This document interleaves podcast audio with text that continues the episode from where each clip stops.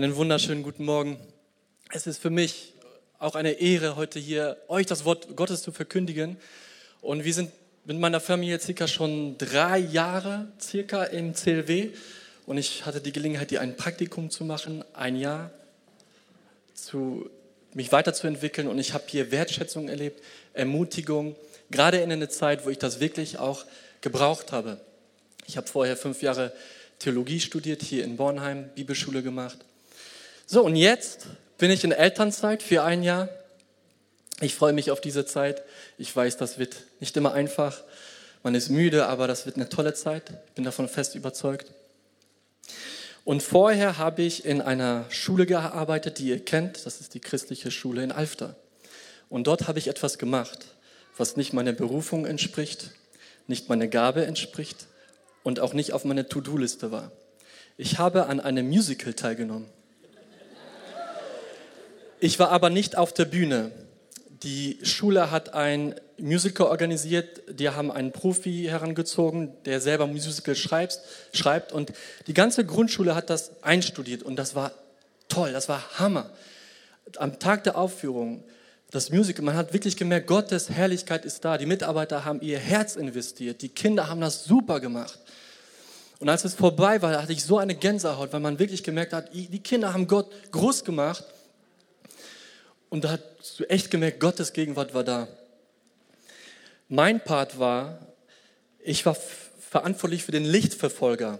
Das ist derjenige, der hinten steht gegenüber von der Bühne und sorgt, dass das Licht quasi auf den Hauptprotagonisten scheint oder auf einen Solisten, wenn die Regie das sagt. Und ich habe das vorher nie gemacht. In meinen Ohren hat sich das so angehört, der verantwortlich ist für das Musical, der hat Hilfe gebraucht, jemand, der diesen Lichtverfolger, den Scheinwerfer bedient. Und ich dachte, gut, ich mache ein bisschen Blink Blink und das war's. Nächster, am Tag der Aufführung, 600 Menschen, professionell Bühne, professionell aufgebaut. Ich stress ohne Ende. Ich habe das nie gemacht. Tausend Gebete in den Himmel geschossen. Und dann war die Aufführung, es hat ungefähr eine Stunde gedauert, für mich gefühlte zehn Minuten. Ich war hoch konzentriert, wirklich hoch konzentriert. Aber was ich gelernt habe ist, wenn die Bühne dunkel ist, wenn der Raum dunkel ist und der Scheinwerfer scheint auf eine Person, nur auf eine Person, dann ist der Moment wichtig. Diese Person, ihm gehört die Aufmerksamkeit. Da hört das Popcorn-Essen auf, die Cola zur Seite gestellt, das Flüstern hört auf, wir schauen auf ihn, der in diesem Spotlight ist, und wir hören auf ihn, der in diesem Spotlight, der in diesem Licht ist. Und ich glaube, dass die Bibel so einen Scheinwerfer wirft auf Jesus.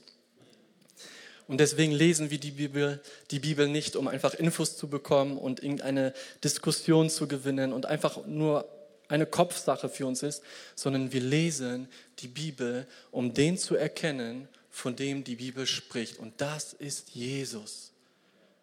Und das macht was mit unserem Herzen. Mein Thema heute ist, was denkst du eigentlich, wer ich bin? Und diese Frage stellt Gott heute immer noch jeden einzelnen Menschen. Und Jesus hat diese Frage mal seinen Jüngern gestellt. Was denkt ihr eigentlich, wer ich bin? Und dann Petrus, du bist der Messias, der Sohn des lebendigen Gottes. Und Jesus sagt zu ihm, glückselig Petrus. Und dann sagt er, dann sagt Jesus zu Petrus, du bist Petrus, auf diesem Felsen werde ich meine Gemeinde bauen. Petrus sagt Jesus, wer er ist. Jesus sagt Petrus, wer er ist. Und das ist die Reihenfolge. Unsere Aufgabe ist es, ihn zu entdecken, damit wir wissen, wer wir auch sind.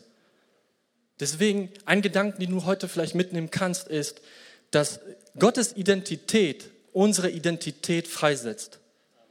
Es passiert was, wenn wir Gott begegnen. Und vor einiger Zeit hatte ich den Impuls bekommen von Gott, lese Mose, beschäftige dich mit Mose, mit der Person Mose. Und als ich das gemacht habe, habe ich verstanden, warum. Das war gerade eine Zeit bei mir, wo ich Zweifel hatte an meiner Leiterschaft. Ich hatte Gedanken wie, ich bin kein guter Leiter. Um mich herum sind tolle Leiter, die mich motivieren, die Vorbilder sind. Aber wenn ich auf mich geschaut habe, ich bin's nicht gerade, ich verspüre auch so eine, eine Berufung, irgendwann mal Pastor zu sein. Aber auf der anderen Seite denke ich, schaffe ich das? Ich habe Zweifel daran. Es gibt um mich herum tolle Pastoren, aber ich schaffe das nicht. Ich hatte negative Gedanken, was, was, was dieses Thema anging. Und vielleicht geht es dir ähnlich heute. Vielleicht denkst du, du wirst nie ein guter Papa sein. Du wirst nie eine Beziehung führen können. Du wirst nie in der Berufung leben können, die Gott dir gibt, weil du fokussiert bist auf das, was du vielleicht nicht kannst. Und als ich mich mit Mose beschäftigt habe, habe ich gelernt, und Mose musste erst lernen, wie du von, der, von dem Gedanken kommst, wer bin ich schon? Wer bin ich schon? Zu der Frage, die Gott dir stellen möchte, was denkst du eigentlich, wer ich bin? Und da müssen wir hinkommen. Und ich will euch heute auf die Reise mitnehmen, zu sehen, was passiert, wenn wir von dem Gedanken kommen, wer bin ich schon, zu der Frage, die Gott dir stellt, was denkst du eigentlich, wer ich bin? Und da komme ich zum ersten Punkt. Gott offenbart sich. Gott offenbart sich. Die Vorgeschichte ist, Israel hat Verheißung von Gott empfangen. Ihr sollt eine große Nation sein. Ihr sollt euch ausbreiten, in Frieden leben, Licht für die anderen Nationen. Aber da, wo sie jetzt waren, an diesem Ort in Ägypten, war, sah das alles andere aus als Friede, Freude, Eierkuchen. Nichts da. Die haben die ganzen Stories von über Abraham gehört, was Gott durch ihn gemacht hat. Die, kan die haben von dem Gott der, ihrer Väter gehört. Aber die Realität sah anders aus. Aber Gott hatte einen Plan, das Volk rauszuführen aus Ägypten. Und zu dem Plan gehörte Mose. Doch Mose befindet sich im Land Midian. Das wäre das heutige Saudi-Arabien. Und vielleicht fragt sich jemand, Mose, was machst du in Saudi-Arabien? Schließt du irgendwelche Ölgeschäfte ab? Was machst du da? Mose war in Ägypten, er ist dort aufgewachsen als Hebräer, als Israelit. Nur der Unterschied zwischen dem Volk Israel und Mose war, dass er im Hause des Pharaos aufgewachsen ist. Er kannte die Geschichten der Urväter über Abraham, über Isaac und Jakob. Er kannte diese Geschichten. Und irgendwann sah er, dass sein Volk quasi in Unterdrückung lebt. Und dann hat er gesehen, wie ein Ägypter einen Israeliten erschlagen hat. Mose reagiert, weil er sich mit dem Volk identifiziert hat. Im Hebräer 11 lesen wir über Mose, dass er nicht mehr im Hause des Pharaos leben wollte. Er wollte da leben, wo sein Volk ist. Und dann hat er reagiert. Er hat den Ägypter totgeschlagen, ließ sich leiten von seinen Emotionen. Und dann wurde er zum Staatsfeind Nummer eins in Ägypten. Zum Staatsfeind Nummer eins. Und dann war er auf der Flucht als Totschläger und nun befindet sich in Land Midian. Dort heiratet er, er bekommt Kinder, 40 Jahre lang lebt er dort als Hirte. Und ich glaube, dass er geplagt war von ähnlichen Gedanken, von negativen Gedanken. Vielleicht hatte er eine Identitätskrise. Eigentlich gehöre ich zum Volk Israel, aber was mache ich hier? Vielleicht hat er Frust erlebt, Frustration in solchen Situationen oder sich gedacht, wer bin ich denn schon? Was mache ich eigentlich hier? Ich wollte eigentlich nicht hier sein. Ich habe mir das alles anders vorgestellt. Und er hatte oft an Ägypten, an die Zeit in Ägypten ähm, gedacht, gerade an das Volk Israel. Das sieht man daran, dass er seinen Sohn Gershom genannt hat. Und Gershom bedeutet Fremder. Und das hat ihn äh, erinnert dass ich eigentlich ein Fremder bin in Land Midian. Hier gehöre ich eigentlich nicht hin. Und dann kommt das Unerwartete. Und wir lesen, irgendwann ist Mose unterwegs mit seinen Schäfchen. Und dann lesen wir 2. Buch Mose 3, Vers 2 und 6. Da erschien ihm der Engel des Herrn in einer Feuerflamme mitten aus dem Dornbusch. Und als er hinsah, siehe, da brannte der Dornbusch im Feuer. Und der Dornbusch wurde doch nicht verzehrt. Und er sprach, ich bin der Gott deines Vaters, der Gott Abrahams, der Gott Isaaks und der Gott Jakobs. Da verbarg Mose sein Angesicht, denn er fürchtete sich, Gott anzuschauen. Ich glaube, dass die Berufung auf Mose schon lag, als er schon klein war. Aber er hat das noch nicht gewusst. Was ihm fehlte, war die Offenbarung Gottes, wer er ist, damit er ihm zeigt, zu was für Dingen er ihn berufen möchte.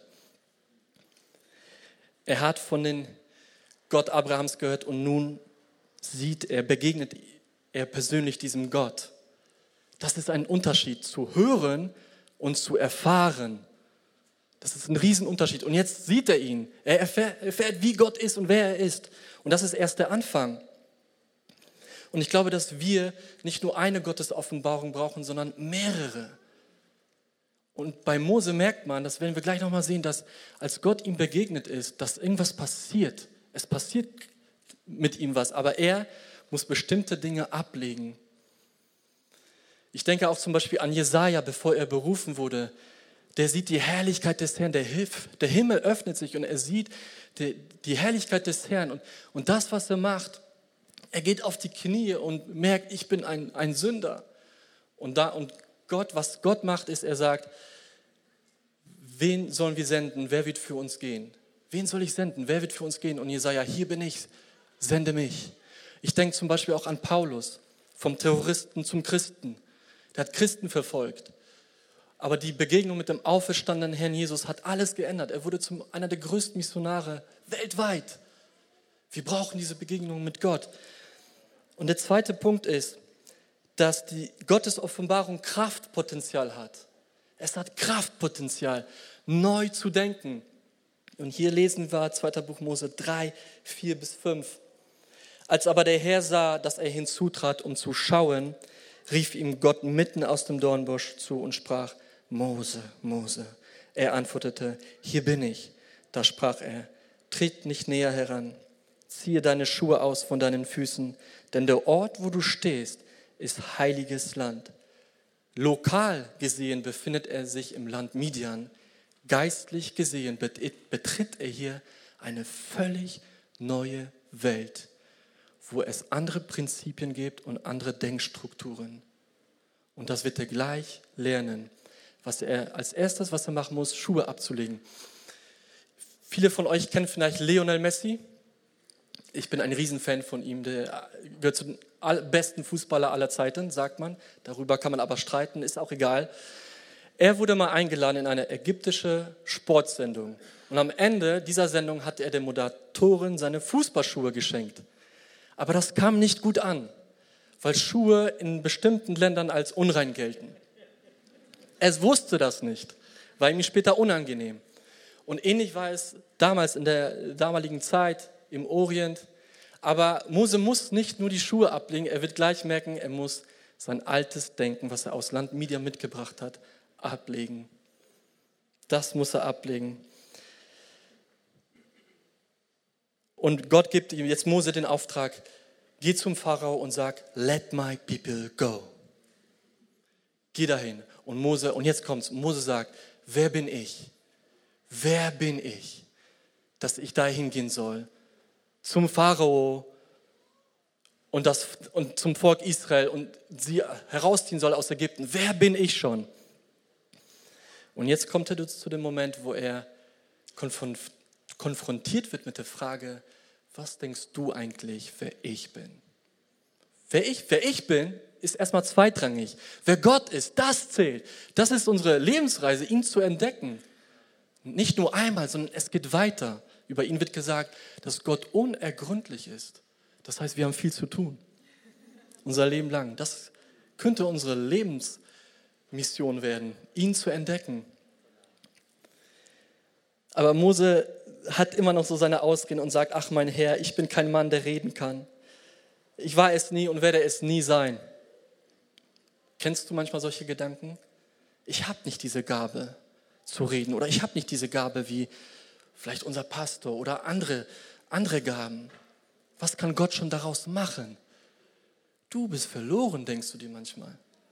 Da, da geht nichts, never ever. Und Gott sagt ihm, wer hat dem Menschen den Mund gemacht? Wer hat dem Menschen den Mund gemacht? Ich bin jetzt drei Jahre verheiratet, aber die Zeit vorher sah bei mir anders aus. Ich habe die Geschichte mal kurz auf Summerride erzählt. Ich war damals, vor einigen Jahren, hatte ich habe hinter mir fünf kaputte Beziehungen. Fünf kaputte Beziehungen. Jetzt kann ich darüber reden. Früher konnte ich es nicht. Ich habe mich geschämt. Die sind, jede Beziehung ist in die Brüche gegangen. Oft war das auch meine, mein Fehler. Ich war überhaupt nicht reif für eine Beziehung. Ich war so egozentrisch und egoistisch.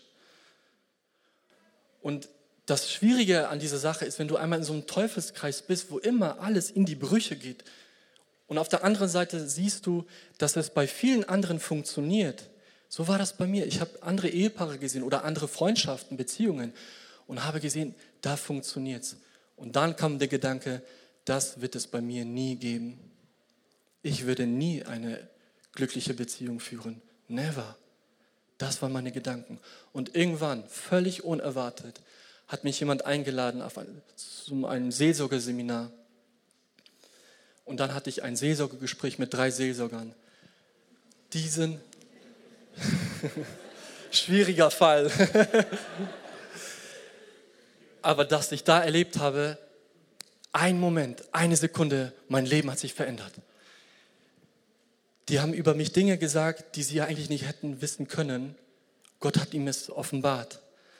Und in dem Moment, wo ich mit denen im Gespräch war, habe ich gemerkt, mein Herz, etwas passiert mit meinem Herzen. Es ist völlig am Brennen. Es war richtig heiß.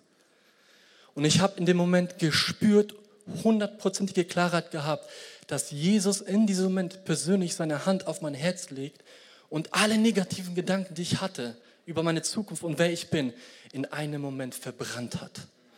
In einem Moment.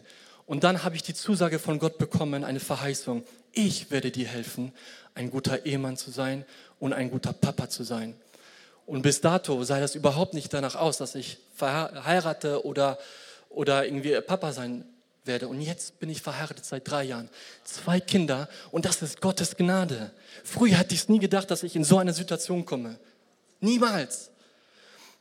Und jetzt bin ich mit Nicole zusammen und wir waren schon mal zusammen, zwei Jahre, ist in die Brüche gegangen. Ja, aber Gott hat unsere Herzen geheilt und wir sind wieder zusammen. Neues Leben.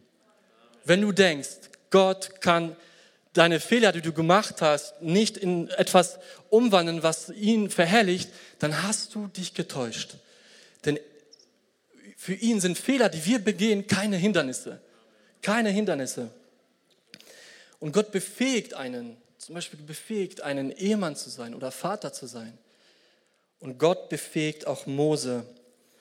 Und, Mo, und Gott fragt Mose in 2. Buch Mose 4 bis 2, was hast du in deiner Hand? Er sprach, einen Stab. Einen Stab, das war sein Hirtenstab. Das war das, was ihn ausgezeichnet hat, seine Person, sein Beruf. Und durch diesen Stab hat Gott durch, durch Mose Zeichen und Wunder getan. Zeichen und Wunder.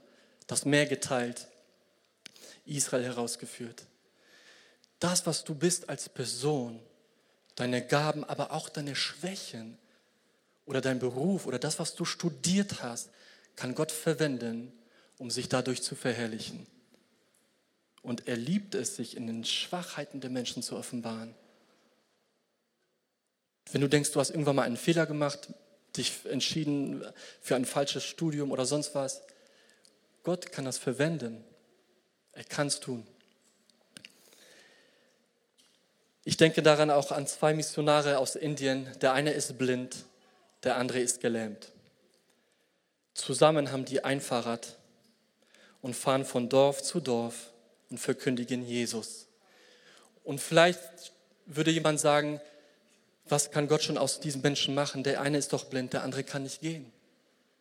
Aber die haben ein Fahrrad und das verwendet Gott, um sich zu verherrlichen. Der eine sorgt, um, um zu pedalen, der andere sorgt dafür, dass man die Richtung angibt. Die zu zweit auf einem Fahrrad. Wahnsinn was Gott alles machen kann. Der dritte Punkt. Mose wird zum Offenbarungsträger. Was bedeutet das? Mose fragt Gott, Gott, wenn ich zum Volk Israel gehen soll und ich sage, der Gott Abrahams, Isaaks und Jakobs ist mir erschienen und sie fragen, wie ist sein Name? Gott, was soll ich sagen? Und Gott sagt, ich bin, der ich bin. Und er sprach, so sollst du zu den Kindern Israels sagen, ich bin, der hat mich zu euch gesandt. Die Aussage, ich bin, der ich bin, ist, die, eine einzigartige Selbstoffenbarung Gottes. So ist sein Name. So heißt Gott. Und das ist man kann es auch übersetzen als Jahwe, als der Herr. Und ich bin, der ich bin, bedeutet, dass er selbst existierend ist. Keiner schreibt ihm vor, dass er zu existieren hat.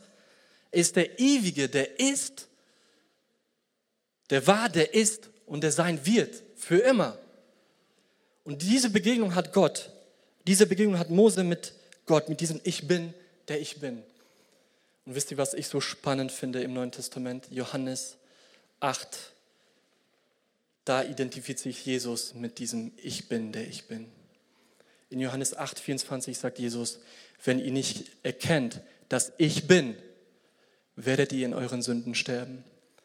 In Johannes 8, 58 sagt Jesus, ehe Abraham war, bin ich. Die Pharisäer haben die Aussage verstanden. Reaktion der Pharisäer, Steine raus, puff, auf Jesus. Jesus identifiziert sich mit dem Ich bin, der ich bin. Und wenn die Juden an Jahwe gedacht haben, an den Herrn, dann haben die ihn häufig mit dem Retter assoziiert. Und in Jesaja 43, Vers 10 und 11 steht, dass es keinen anderen Retter gibt außer Jahwe, der Herr. Der ist der alleinige Retter. Und das, die Aufgabe von Mose war es, diese Namen zu verkündigen. Es ging nicht um Mose. Mose war nicht in diesem Spotlicht, in diesem Rampenlicht, sondern der Herr. Israel sollte wissen, wer der Herr ist. Ägypten sollte wissen, wer der Herr ist. Pharao sollte wissen, wer der Herr ist.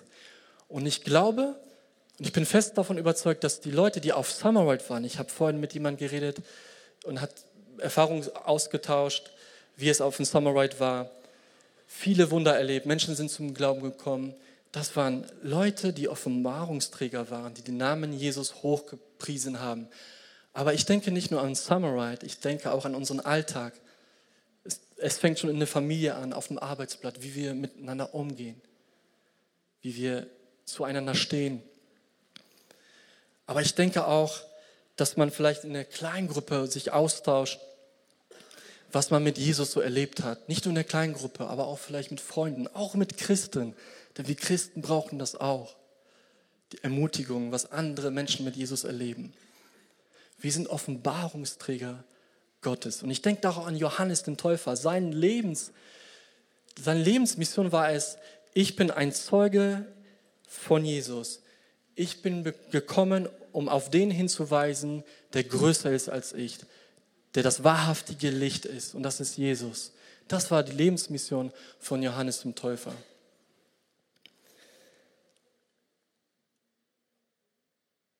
Und jetzt komme ich zu dem letzten Punkt und das ist mein Lieblingspunkt. Wachsen in der Erkenntnis. Wachsen in der Erkenntnis. Oder, wie das bei Mose war, von einer Gottesoffenbarung zu Gottes Offenbarungen. Und Mose sagt in Kapitel 33, Vers 18, ich meine, der hat Gott erlebt. Er hatte diese Offenbarung, diese Dornbusch-Erfahrung. Er hatte sie. Aber was mich an Mose auch begeistert, ist, dass er mehr wollte. Einer der Unterschiede zwischen dem Volk Israel und Mose war es, dass Israel abhängig war von der Leiterschaft von Mose. Als es hart auf hart kam, wo Mose auf einmal verschwindet, er ist in der Gegenwart Gottes und das Volk Israel wartet auf Mose, dann beklagen sie Gott, beklagen sie Mose und wollen wieder zurück nach Ägypten, obwohl sie die Wunder gesehen haben. Aber der Unterschied ist, dass Mose den gekannt hat, der das Volk herausgezogen hat und das war der Herr. Und er wollte mehr. Und dann sagt er, so lass mich doch deine Herrlichkeit sehen. Lass mich deine Herrlichkeit sehen. Ich will mehr. Und ich glaube, dass das Mose verändert hat. Nicht nur diese eine Begegnung mit Gott, sondern die anderen Erfahrungen. Er wollte mehr. Das hat ihn verändert. Und wenn du die Geschichte über Mose liest, du merkst, wie er sich verändert als Leiter.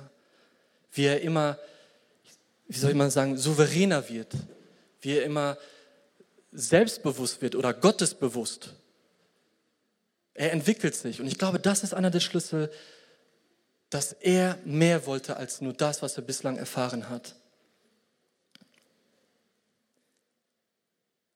Paulus zum Beispiel, den habe ich vorhin erwähnt, einer der größten Missionare. Er schreibt in Philipperbrief Kapitel 3, es gibt nichts Besseres als die Erkenntnis Christi. Das übersteigt alles. Und dann sagt Paulus, ich will ihn erkennen und die Kraft seiner Auferstehung. Ich will ihn erkennen, immer mehr. Wir müssen uns das vorstellen, das sagt Paulus. Und ich glaube, daraus können wir auch lernen, immer mehr zu wollen. Ich denke auch an Petrus. Er hat Jesu gesehen mit seinen eigenen Augen.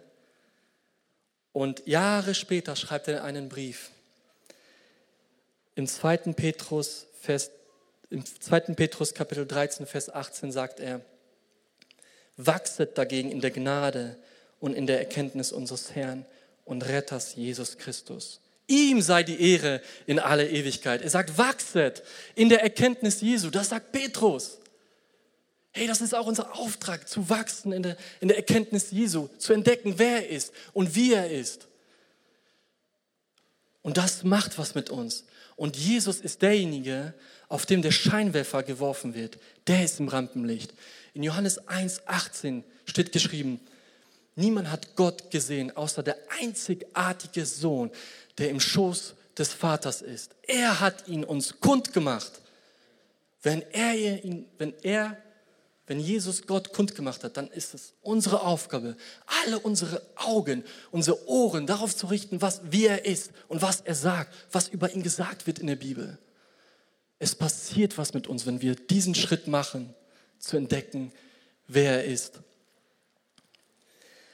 Und dann gibt es eine Stelle in Johannes 17, 24. Das ist das, ein Gebet von Jesu, was tief aus seinem Herzen kommt. Ich meine, wenn man irgendwann die Gelegenheit bekommt, ein letztes Gebet zu sprechen, da stelle ich mir die Frage, was würde ich beten? Was wären meine Gedanken? Ich habe diese Stelle, also ich habe Kapitel 17 oft gelesen, aber das habe ich immer überlesen. Vater, ich will, dass wo ich bin, auch die bei mir sein, die du mir gegeben hast, damit sie meine Herrlichkeit sehen, die du mir gegeben hast. Denn du hast mich geliebt vor Grundlegung der Welt, damit sie meine Herrlichkeit sehen. Wow. Und als Jesus gelebt hat, war er noch nicht in der Herrlichkeit, in der er eigentlich war vor Grundlegung der Welt, weil er sagt in Johannes 17, Vater, gib mir die Herrlichkeit, die ich von Anfang an bei dir hatte. Und dennoch sagt Johannes, der Schreiber des, des Evangeliums über Jesus, wir haben seine Herrlichkeit gesehen, voller Gnade und Wahrheit. Wir brauchen die Offenbarung Gottes. Es hat Kraftpotenzial, neues Denken hervorzurufen, uns zu befähigen, uns zum Offenbarungsträger zu machen. Aber was wir auch brauchen, ist in der Erkenntnis Jesu zu wachsen, wer er ist. Bevor wir gleich beten, möchte ich noch mal so ein Tool mitgeben. Ich meine, Gott offenbart sich in unserem Alltag auf vielerlei verschiedene Arten und Weisen. Er ist da, auch wenn wir ihn vielleicht nicht mal suchen.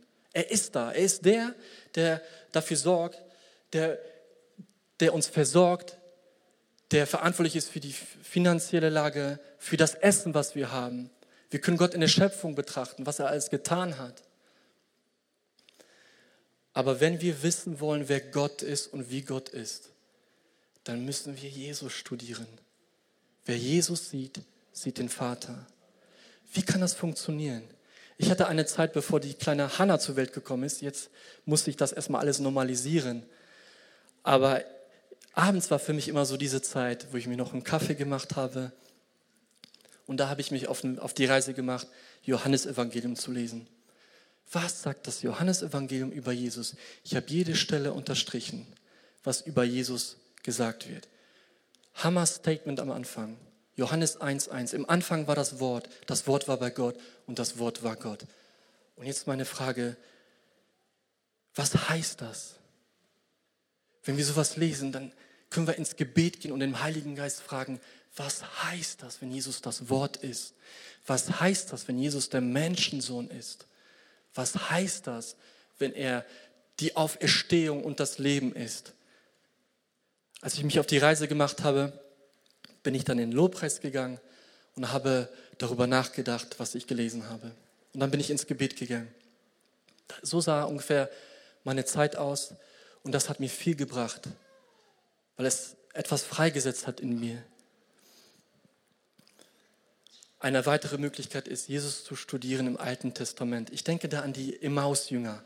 Die kennt ihr, oder? Jesus stirbt, wird gekreuzigt. Drama in Jerusalem bei den Jüngern. Was nun? Jesus steht von den Toten auf. Einige haben das schon gesehen, andere nicht, wie zum Beispiel die Jünger, die nach Emmaus gegangen sind. Und irgendwann gesellt sich Jesus zu ihnen und fragt, worüber redet ihr? Und die Jünger sagen, ja, weißt du denn nicht, was hier passiert ist? Und dann legt Jesus ihnen die alten Schriften aus, im Alten Testament, was ihn betrifft. Und die Auswirkung bei den Jüngern war, brannte nicht unser Herz, als er uns die alten Schriften ausgelegt hat. Brannte nicht unser Herz. Eine meiner größten Offenbarungen, die ich hatte über Gott, war in, meinem, in meiner Studienzeit auf der Bibelschule. Im fünften, im letzten Semester ich komme aus einem Kontext, wo man nicht an den dreieinigen Gott glaubt. Man, bei mir war das so, ich dachte, okay, es gibt den Vater, der ist Gott, Jesus ist göttlich, aber nicht wirklich Gott und der Heilige Geist ist eine Kraft. Und ich war offen zu entdecken, ist das wirklich so, stimmt das oder nicht? Und dann im letzten Semester zeigt mir Gott, dass die Bibel von einem dreieinigen Gott spricht, von einem Vater, der Gott ist, von Jesus, der Gott ist, von dem Heiligen Geist, der Gott ist und dennoch ein Gott. Mach dich auf die Reise zu entdecken, wie das funktioniert. So, und ich möchte dich jetzt einladen. Vielleicht bist du hier und du hast von Jesus erfahren oder du kommst vielleicht aus einem religiösen Kontext, vielleicht auch in einer Kirche aufgewachsen, aber bewusst hast du noch nie die Entscheidung für Jesus getroffen. Und ich glaube, dass Jesus auch dir heute die Frage stellt, was denkst du eigentlich, wer ich bin? Jesus stellt diese Frage jedem einzelnen Menschen. Er möchte es. Und Jesus ist derjenige, über den die Bibel spricht, dass er gekommen ist, um uns von den Sünden zu erretten. Was Gott eigentlich will von dem Menschen ist, in Beziehung zu treten. Er möchte die Gemeinschaft mit dir. Das Problem ist, unsere Sünden stehen ihm im Weg.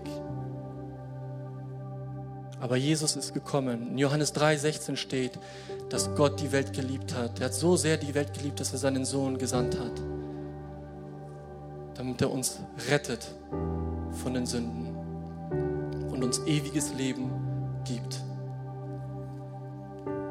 Und in Römer 10 steht, wer mit seinem Mund bekennt und glaubt, dass Jesus der Herr ist, der wird gerettet werden. Und wenn du dich auf die Reise machen möchtest, das allererste Mal bewusst zu entdecken, wer Jesus ist und ihm nachfolgen möchtest, möchtest dann hast du jetzt die Möglichkeit, einmal die Hand zu heben, als ein Zeichen, diesen Schritt zu wagen. Halleluja.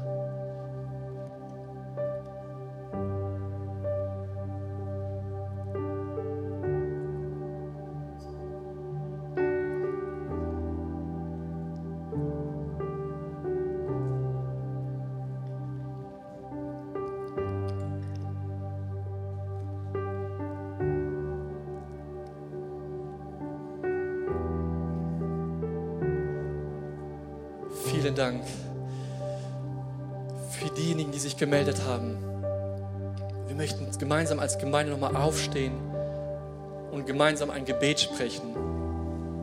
Als Bekenntnis. Als ein Bekenntnis. Als, als Zeichen dieser Entscheidung nochmal. Vater im Himmel, danke, dass du mich liebst. Danke, dass du mich liebst.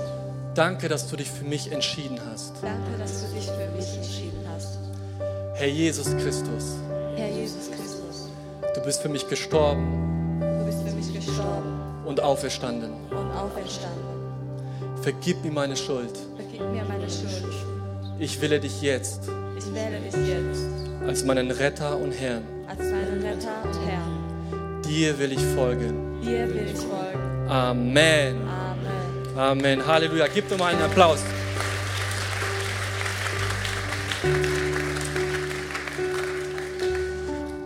Wenn du diese Entscheidung getroffen hast, dann lade ich dich ein. Dort ist ein Bereich, der heißt Next Step.